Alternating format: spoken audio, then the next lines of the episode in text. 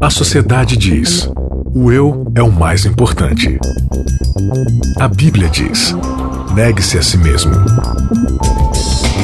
O mundo incentiva: siga seus desejos. Jesus convida: siga-me. A cultura diz: pense igual, seja igual, conforme-se. O cristianismo diz: não se conforme com os pensamentos deste século. Contra a cultura.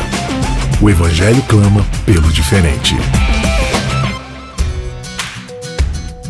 Começando mais um Contra Cultura, chegando para você aqui na Rádio Novo Tempo. É sempre uma alegria muito grande ter você aqui com a gente. A sua companhia é importante porque juntos a gente vai estudar a palavra de Deus mais uma vez. A gente está numa temporada aqui extremamente desafiadora, mas muito recompensadora, que é a nossa 15ª temporada, temporada chamada Longe de Casa. Estamos estudando aqui o livro de Daniel, que tem uma parte histórica que a gente já atravessou aí, mas agora estamos entrando nos capítulos proféticos, cheio de símbolos, números, animais, cálculos, anos, bastante coisa aí relevante, mas muito desafiadora. Por isso a gente traz aqui para discutir junto com a gente pessoas gabaritadas e muito capazes. Você já conhece ele, Rony Tavares, ele já participou aqui com a gente, inclusive nessa temporada, ele está de volta para nos ajudar. Tudo bom, Rony? E aí, pessoal? Obrigado pelo convite, estamos aí de volta. Já tá virando Muito bom. figurinha carimbada aqui, né? Ah, é, mas estamos aí para isso. Já posso começar a assinar seu contra-cheque, não? Como é que é? Muito bom. E estreando aqui com a gente, alguém que a gente está tentando aí trazer tem um tempinho, mas finalmente conseguimos, Jarson Araújo, diretamente de Natal, é isso mesmo? Exatamente. Prazer ter você aqui, Jarson. Prazer também, agradeço pelo convite, Isaac. Vai ser um privilégio aqui estar discutindo esse capítulo 8 com vocês. Jarson aí é mais um amigo que ama estudar a Bíblia, tem bastante conhecimento aí e vai agregar bastante, eu tenho certeza, nos próximos episódios. Você trabalha com o que, Jarson? Eu sou professor de matemática atualmente no Colégio Adventista aqui de Natal. Então você percebe que para esses próximos capítulos que existem muitos cálculos, a gente trouxe a pessoa certa. Bom, vamos tentar fazer, né? Vamos traçar umas matrizes aqui, né? Umas, umas equações de segundo é. grau aqui em cima do. Se precisar, a gente faz até integral e derivado aqui. Olha só que maravilha. Muito hum. bem, então, nosso nono episódio da série Longe de Casa, o Exílio Babilônico, período de Daniel. Estamos estudando aqui o livro completo de Daniel e hoje vamos para um episódio aqui com animais chifrudos e sei lá mais o que, uma batalha épica aqui entre dois animais e bastante coisa, desafiando a gente aqui a estudar e fazer alguns cálculos, algumas contas. Vamos ver no que isso vai dar. Vamos começar então dando uma olhadinha no texto bíblico aqui e ver o que ele apresenta pra gente. Começa dizendo aqui no capítulo 8 de Daniel, no verso 1, que lá no terceiro ano do reinado do rei Belsazar, eu, Daniel, tive uma visão. Então, a gente está voltando aqui para um pouquinho antes do capítulo 6. Lá no capítulo 5, né? A gente viu lá a história do rei Belsazar, aquela situação toda da, da mão escrita na parede. Então, agora a gente está meio que flutuando um pouco na história de Daniel. A gente já encerrou no capítulo 6, né? A parte histórica. Então aqui ele vai ter algumas visões e essas visões elas são misturadas ali um pouco no seu período histórico. Então aqui a gente está mais ou menos no tempo ali do capítulo 5. Né? É, então isso aconteceu depois daquela visão que eu tive anteriormente. Quando tive a visão, parecia que eu estava na cidade de Suzã, que fica na província de Elão, e aqui ele vai falar né, muitas coisas, é, situando geograficamente. E aí no verso 3 ele diz: Levantei os olhos e eis que diante do rio estava um carneiro que tinha dois chifres. Então, primeira situação, primeira imagem que ele vê, um carneiro com dois chifres. E aí ele vai descrever que os dois chifres eram compridos, só que um era mais comprido do que o outro. E o mais comprido apareceu por último.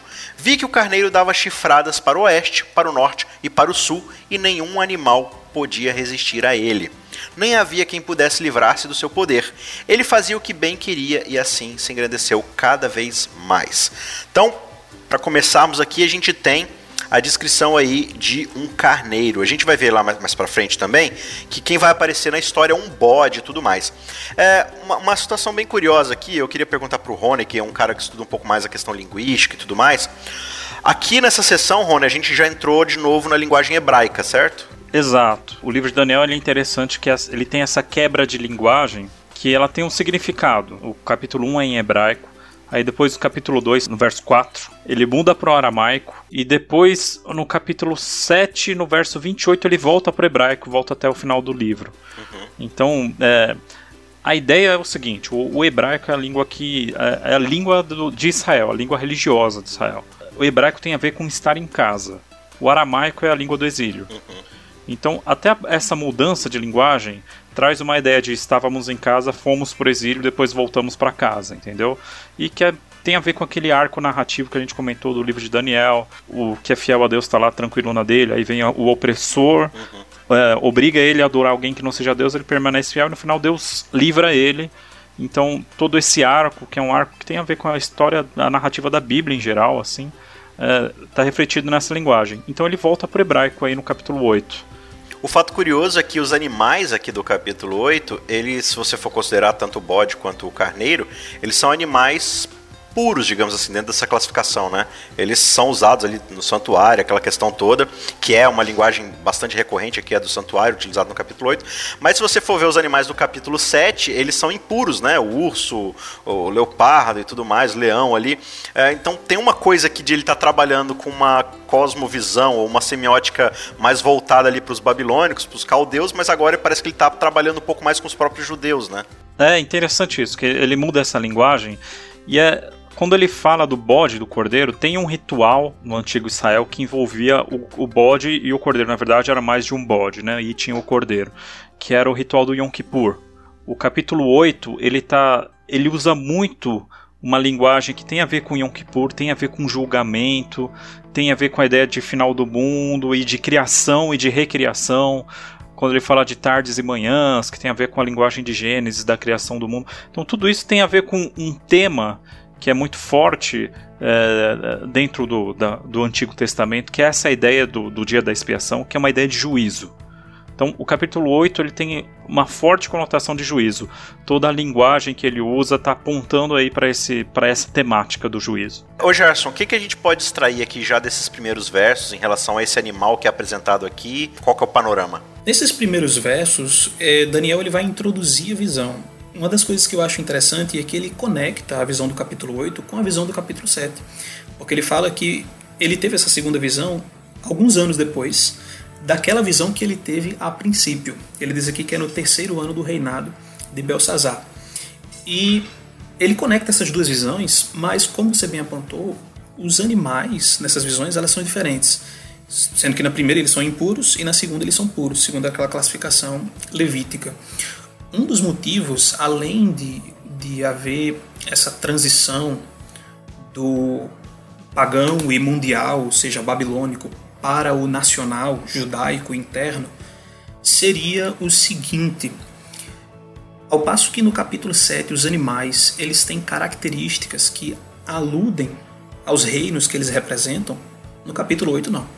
Como assim? Você vê, por exemplo, o leão alado, do capítulo 7 ele faz referência clara a símbolos que eram utilizados na Babilônia, como o leão, que era um dos principais animais utilizados na cultura para simbolizar o reino babilônico. Ou como você pega o urso é, medo-persa, o leopardo grego, que representa a velocidade ou a agilidade com a qual o reino grego-macedônico conseguiu se expandir no mundo da época. Ou mesmo o animal indescritível do capítulo 7, que faz referência ao totalitarismo, à voracidade de Roma. Mas no capítulo 8 não os animais, o carneiro e o bode que aparecem aqui, eles não têm nada a ver em si com as características das nações que eles representam. A explicação que um dos nossos teólogos, o Jacques Ducan, dá para isso é que Daniel queria que os leitores tivessem em vista aqui não as nações em si, mas o símbolo, porque apontaria para o ritual do dia da expiação.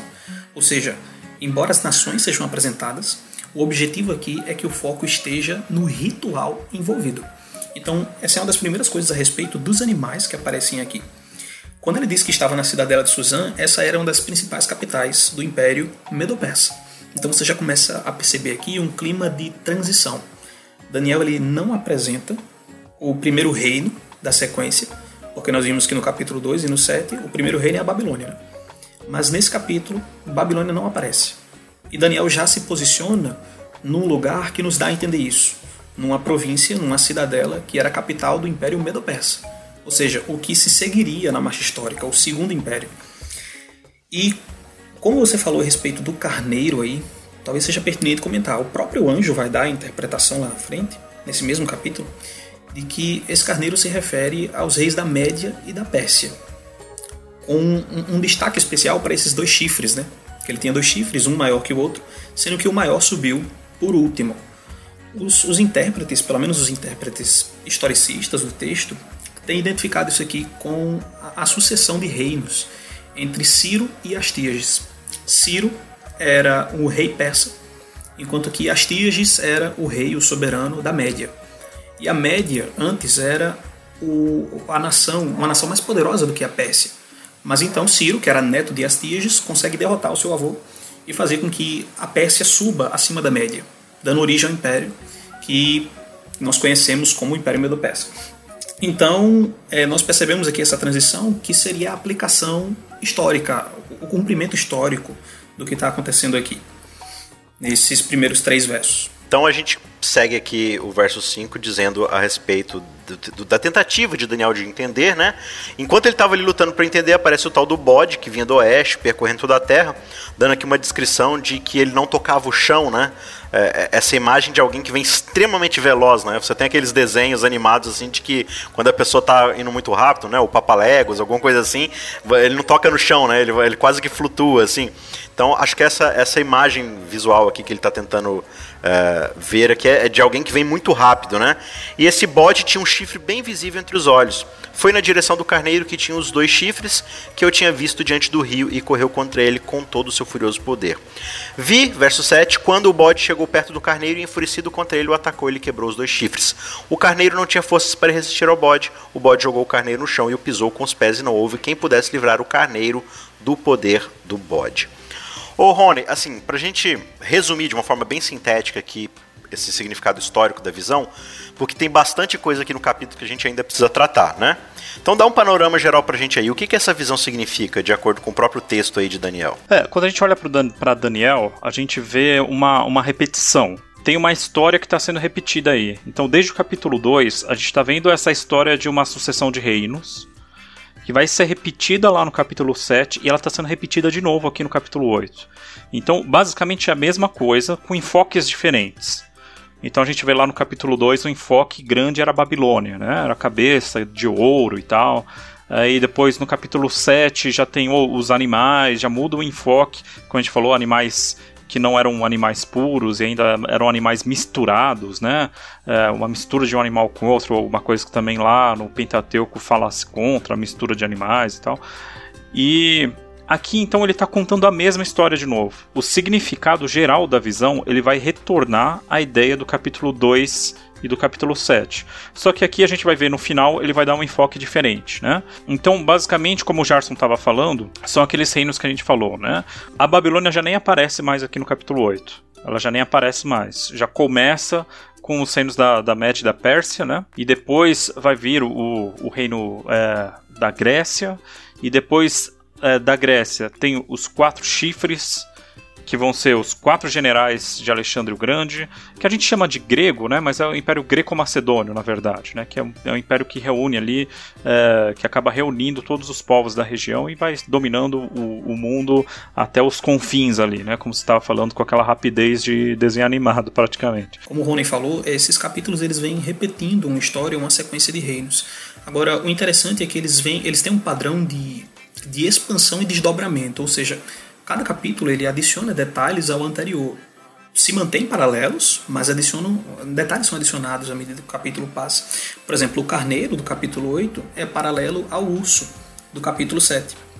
E o urso no capítulo 7, a gente vê lá que ele andava sobre um de seus lados, representando ali um poder que era duplo, mas que pendia sobre um de seus lados, ou seja, um era mais forte, um era responsável por sustentar o outro lado.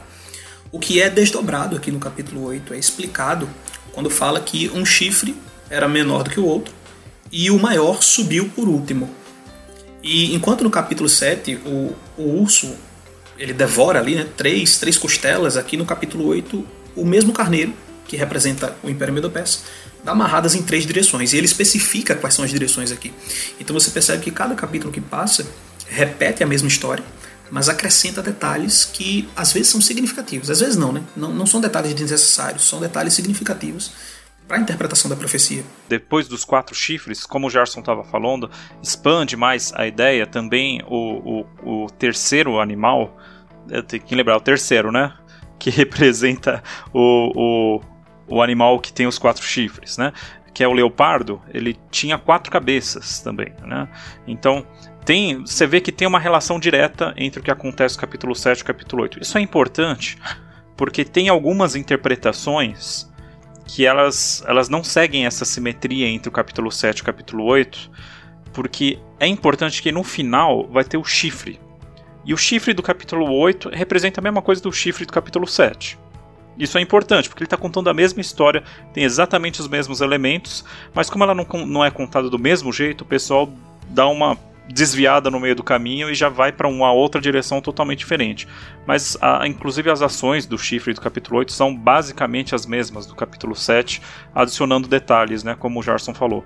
Então, é, depois desses quatro chifres que vão para os quatro ventos dos céus, e aqui que vem uma parte que é um pouco mais confusa e que pode dar muito problema, é que o texto fala que de um dos ventos dos céus vem um chifre, né?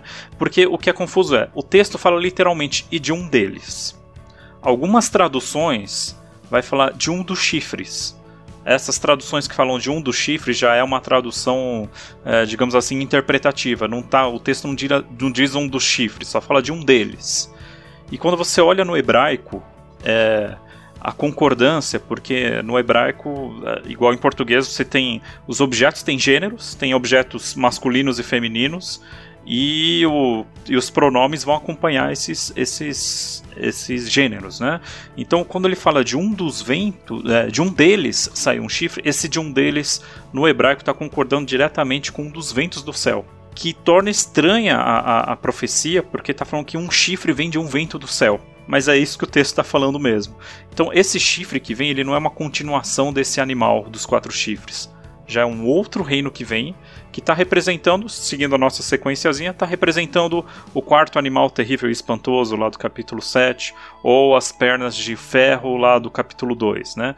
Então a gente tem esse chifre que vem, ele já é um outro elemento, ele não é só uma continuação do, do animal aí que tem os quatro chifres talvez para ficar um pouco mais claro para quem está ouvindo a gente, a explicação que o Rony deu, uh, o que ele está falando é que o, o, artigo aqui tem que concordar dentro dessa. Da, da, forma como ele é escrito, né? Se a gente fosse trazer isso para o português, não faz tanto sentido, porque vento e chifre são masculinos, né? É porque ele fala assim, né? Quatro chifres pequenos e a palavra chifre, a palavra querem, é uma palavra feminina. Só que a palavra vento também é feminina. O que é o, o detalhe aí é que a palavra dos céus, os céus é masculino. Então fica chifres no feminino, vamos falar pontas, né, pra, pra gente entender em português. É, quatro pontas para quatro ventanias dos céus. Quatro pontas para quatro ventanias dos céus. E o texto continua, e de uma deles então, de uma deles, esse eles só pode estar concordando com os céus, porque todos os outros substantivos são femininos aí, entendeu? O que faz a concordância fazer algum sentido aí são os céus, que é a palavra Hashamaim em hebraico, né? Que é uma palavra masculina, a palavra Ruach, que é a palavra vento, aqui o Ruhot, o feminino, que é feminino, e Keren, Kerenot, é, também é feminino. Então só dá para concordar fazer a concordância no texto se o, o, o, chifre vem de um dos ventos dos céus, de uma deles, de uma das ventanias dos céus. Então a gente está falando aqui de um chifre que não está saindo do animal, é um chifre independente que vai agora assumir um tipo de protagonismo, né? Exato, é um outro poder esse chifre. Sim, Jarso, você ia dizer? Eu ia dizer que isso que o Rony está falando é muito importante para a interpretação correta do capítulo e até adventistas têm um interesse especial nisso, porque para que a interpretação adventista se estabeleça, deve ser interpretado assim.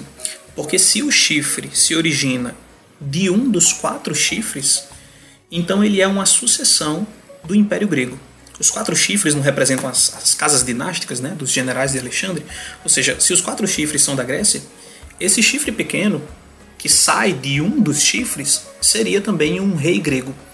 Mas se ele é independente dos quatro chifres, ou seja, se ele sai de um dos ventos dos céus e não tem nada a ver com os quatro chifres anteriores, ele é um poder novo, ele é um poder que aparece na cena estreando, sem estar conectado a um império anterior. O que abre, o que abre a porta para nossa interpretação ao nós dizermos que se refere a Roma. tanto em sua fase pagã como em sua fase papal. Então é importante os irmãos, as pessoas que, que estudam esse capítulo, estarem antenadas, pelo menos com um mínimo dessa discussão linguística. Eu não sei se a gente pode falar de, de alguns problemas da, da igreja aqui assim, mas um deles é que nós adventistas não temos uma interpretação, uma visão da inspiração como se o texto fosse inspirado palavra por palavra, né? Mas quando chega nesse capítulo aqui, nós quase que assumimos inspiração verbal. Não, tem que entender o capítulo do modo como foi escrito. E é o procedimento seguro a ser feito aqui. Se nós quisermos eh, chegar numa interpretação correta, tem que fazer esse esforço interpretativo de fazer a, a, os gêneros concordarem, as palavras concordarem, gênero e número, que foi, foi toda essa discussão que o Rony falou aí. Então a gente vai ver aqui no verso 9, né, esse chifre que vai tomar o protagonismo, e diz que esse chifre era um chifre pequeno, mas ele vai se engrandecendo na direção do sul, do leste e da terra gloriosa. Ele se engrandeceu tanto que alcançou o exército dos céus, lançou por terra alguns desses exércitos e das estrelas e os pisou com os pés. Então a ideia que, que a gente tem é uma mudança meio que de cenário, né? Porque até então a gente estava vendo meio que uma briga física ali na beira do rio que, que Daniel se encontrava, né? O, o bode vence o carneiro e tudo mais, aí sai esse chifre de lugar algum é, e do nada ele já tá lá no céu brigando com as estrelas, com os exércitos do céu. O que, que tá acontecendo aqui? O foco, como a gente estava falando, o foco do capítulo vai para uma, uma, uma, questão mais espiritual até. Ele está falando de reinos da terra, mas ele para de focar na, na, sucessão de reinos e ele começa a focar na parte espiritual. Então, esse poder, esse quarto poder, ele não é um poder como os outros. Ele é um poder diferente porque ele tem uma conotação espiritual nesse poder. Então, ele, é, existe uma guerra espiritual que esse poder está fazendo. Não só uma guerra física de oprimir as pessoas, que, claro, tem uma perspectiva espiritual, mas ele tem uma guerra espiritual de falar blasfêmias contra Deus, querer tomar o lugar de Deus, é, perseguir os santos de Deus e tal. Então, é, a, a ideia aqui, é, voltando para o que a gente estava falando, toda a linguagem que remete à ideia de julgamento, toda a linguagem que remete a uma questão mais espiritual, animais puros que estão sendo usados, toda a linguagem que é usada é uma linguagem mais é, sacrificial, mais relacionada ao santuário. Então, é, o foco espiritual que está falando aqui, é, a gente está falando de um poder que vai vir depois do reino da Grécia e, de, do, do, e da sua divisão em quatro, e esse poder que vai vir depois, ele vai perseguir o povo que é fiel a Deus. Né? Sempre, como a gente tinha falado, em todos os capítulos de Daniel tem uma perseguição ao, ao que é remanescente, ao que permanece fiel a Deus. Né? E aqui a ideia é esse poder. Como a gente já viu nos outros capítulos, seguindo a mesma sequência, né? esse poder que está falando aqui está sendo representado pela Roma em sua fase. É, como que é que, que se diz mesmo? A fase religiosa? Roma papal ou Roma eclesiástica? Roma, é, Roma papal ou Roma eclesiástica, né? É, então, é a fase de Roma que ela que ela tá, tinha mais uma guerra é, religiosa, espiritual, do que uma guerra física mesmo entre outros reinos. Ela está perseguindo aqui é, ideias, ela está querendo tomar o lugar de Deus. Esse é o ponto. Isso se, se nota, Isaac e, e Rony, que ele tem é, essa Roma tem uma fase espiritual de batalha espiritual pelos os objetos da fúria dela. Você percebe que ela ataca o povo santo, como o Rony citou, mas não só isso, ataca também o santuário, ataca o príncipe do exército, ataca a própria verdade. Ou seja, Daniel começa a acrescentar elementos aqui que o carneiro e o bode não estavam nem aí para eles. É esse chifre pequeno que tem esse interesse nesses elementos espirituais que os, outros, que os outros reinos não tinham, pelo menos não de modo direto. Essas informações que ele dá aqui a respeito de, de que esse chifre se engrandeceu em direção ao sul, ao leste, à Terra Gloriosa, isso tem alguma relevância pra gente aqui, antes da gente seguir? Pelo menos no sentido de que representa a expansão de Roma na sua fase pagã. Nós sabemos que Roma, historicamente, né, teve três fases, da monarquia, república e império, e, e, nessas três fases, dessas três fases que representam a fase pagã dela por completo, ela conquistou os territórios que antes pertenciam ao Império Grego. Então tudo aquilo que a Grécia conquistou, Roma foi lá em sua expansão horizontal, que está aqui representado no texto, e conquistou também. Inclusive ele coloca aqui que até a Terra Gloriosa, ou seja, que os intérpretes entendem aqui como sendo uma referência a Israel, também foi conquistado por Roma em sua fase pagã. Em sua fase pagã, o povo de Deus já estava submetido ao poder do Império Romano. Então é, ele está fazendo uma transição aqui dessa parte que você falou, né? Dá, dá, essa ideia de que ele, ele vai numa horizontalidade ali, de uma, de uma Roma né, mais é, civil, digamos assim, e depois ele pega uma verticalidade para ir direto para os céus, então assume um outro tipo de poder, é isso? Essa é exatamente a ideia. Ah, então, é, quando a gente olha para os outros capítulos, para fazer um paralelo rápido aqui, é, no capítulo 2 a gente tem as pernas de ferro, depois elas continuam em pés de ferro e barro ou seja, há uma continuidade ali das pernas e dos pés. É, é, meio que o mesmo, a mesma coisa, só que ela, ela ganha um caráter diferente no final, né? E depois, no capítulo 7, a gente tem o animal terrível e espantoso, e na cabeça dele surge esse chifre, e esse chifre começa também a falar blasfêmias e tal, e tem ações aqui bem parecidas. Na verdade, é o mesmo símbolo que está representando a mesma coisa, né? É o mesmo poder. Então, é, essa, esse, esse reino que tem essas duas fases, que a gente chama de, de Roma pagã e Roma papal ou Roma eclesiástica, aqui elas estão sendo representadas pelo chifre. Primeiro fazendo essa expansão e depois fazendo toda essa guerra espiritual que a gente está falando. E dentro desse contexto da guerra, o verso 11 vai dizer que esse chifre se engrandece tanto que chega a desafiar o príncipe do exército. Qual exército? O exército celeste, né? Tirou dele o sacrifício diário e destruiu o lugar do seu santuário. Então aqui a gente está entrando numa linguagem visual completamente conhecida do povo judeu, né, do povo hebraico. Ele está falando é, de um sacrifício diário, que era algo que estava completamente imbuído ali, misturado dentro da ideia da, né, da, da liturgia judaica, e destruiu o lugar do seu santuário. O exército lhe foi entregue com sacrifício diário por causa das transgressões, lançou por terra a verdade e tudo que ele fez prosperou. Gerson, dá só um resumo bem breve aqui pra gente, porque a gente já vai encerrar o episódio. Esses, esses últimos versos que a gente está estudando hoje estariam falando seria sobre essa fase papal de Roma, em que ela persegue o povo de Deus, quando ela persegue o exército dos céus, uma representação do povo de Deus. Ela também persegue, de certa forma, no aspecto espiritual, a intercessão de Cristo no santuário celestial. Porque ela ataca o príncipe do exército. Não seria possível fazer isso literalmente, né? tem que ser de uma forma espiritual. Não havia como o Império Romano atacar Jesus Cristo, o príncipe do exército, de forma literal. É um ataque ao seu ministério lá no santuário, o ministério de salvação que Cristo exerce. E também acho que seria válido comentar o deitar a verdade por terra, que não tem a ver com a verdade no sentido de uma acepção intelectual, mas tem a ver com a verdade no sentido da verdade praticada, ou seja, uma referência aqui à vontade de Deus ou à lei de Deus. Seria um paralelo do que o animal faz, do que o chifre pequeno faz no capítulo 7, quando diz que ele profere palavras contra o Altíssimo e tenta mudar os tempos e a lei. Seria só uma linguagem paralela ao dizer que ele aqui deitou a verdade por terra, ou seja, a verdade manifestada de forma prática na vida dos crentes, a verdade obedecida, a lei de Deus. Legal. É, a gente tem algumas questões bem importantes aqui para tratar ainda, né? Uh, você tem a ideia do santuário, do sacrifício diário e dessa ideia da verdade. Uh, e essas três coisas elas estão completamente ligadas, né? O santuário é o lugar onde a verdade de Deus ela é, ela é transmitida, restaurada, apresentada, vindicada. Tem muita coisa aqui que a gente tem para falar ainda, só que o episódio acabou. Então o que, que a gente vai fazer? Mais uma vez, a gente vai convidar você que está ouvindo a gente aí pela rádio para ir lá no YouTube, youtube.com/barra cristãos cansados e acessa o vídeo lá, a segunda parte dessa conversa, que a gente ainda vai conversar mais alguns minutos aqui para desenvolver o resto do capítulo. Então fica aí o convite, cola lá com a gente, vai ser um prazer receber você lá. Beleza? youtube.com/barra cristãos cansados, eu espero você lá.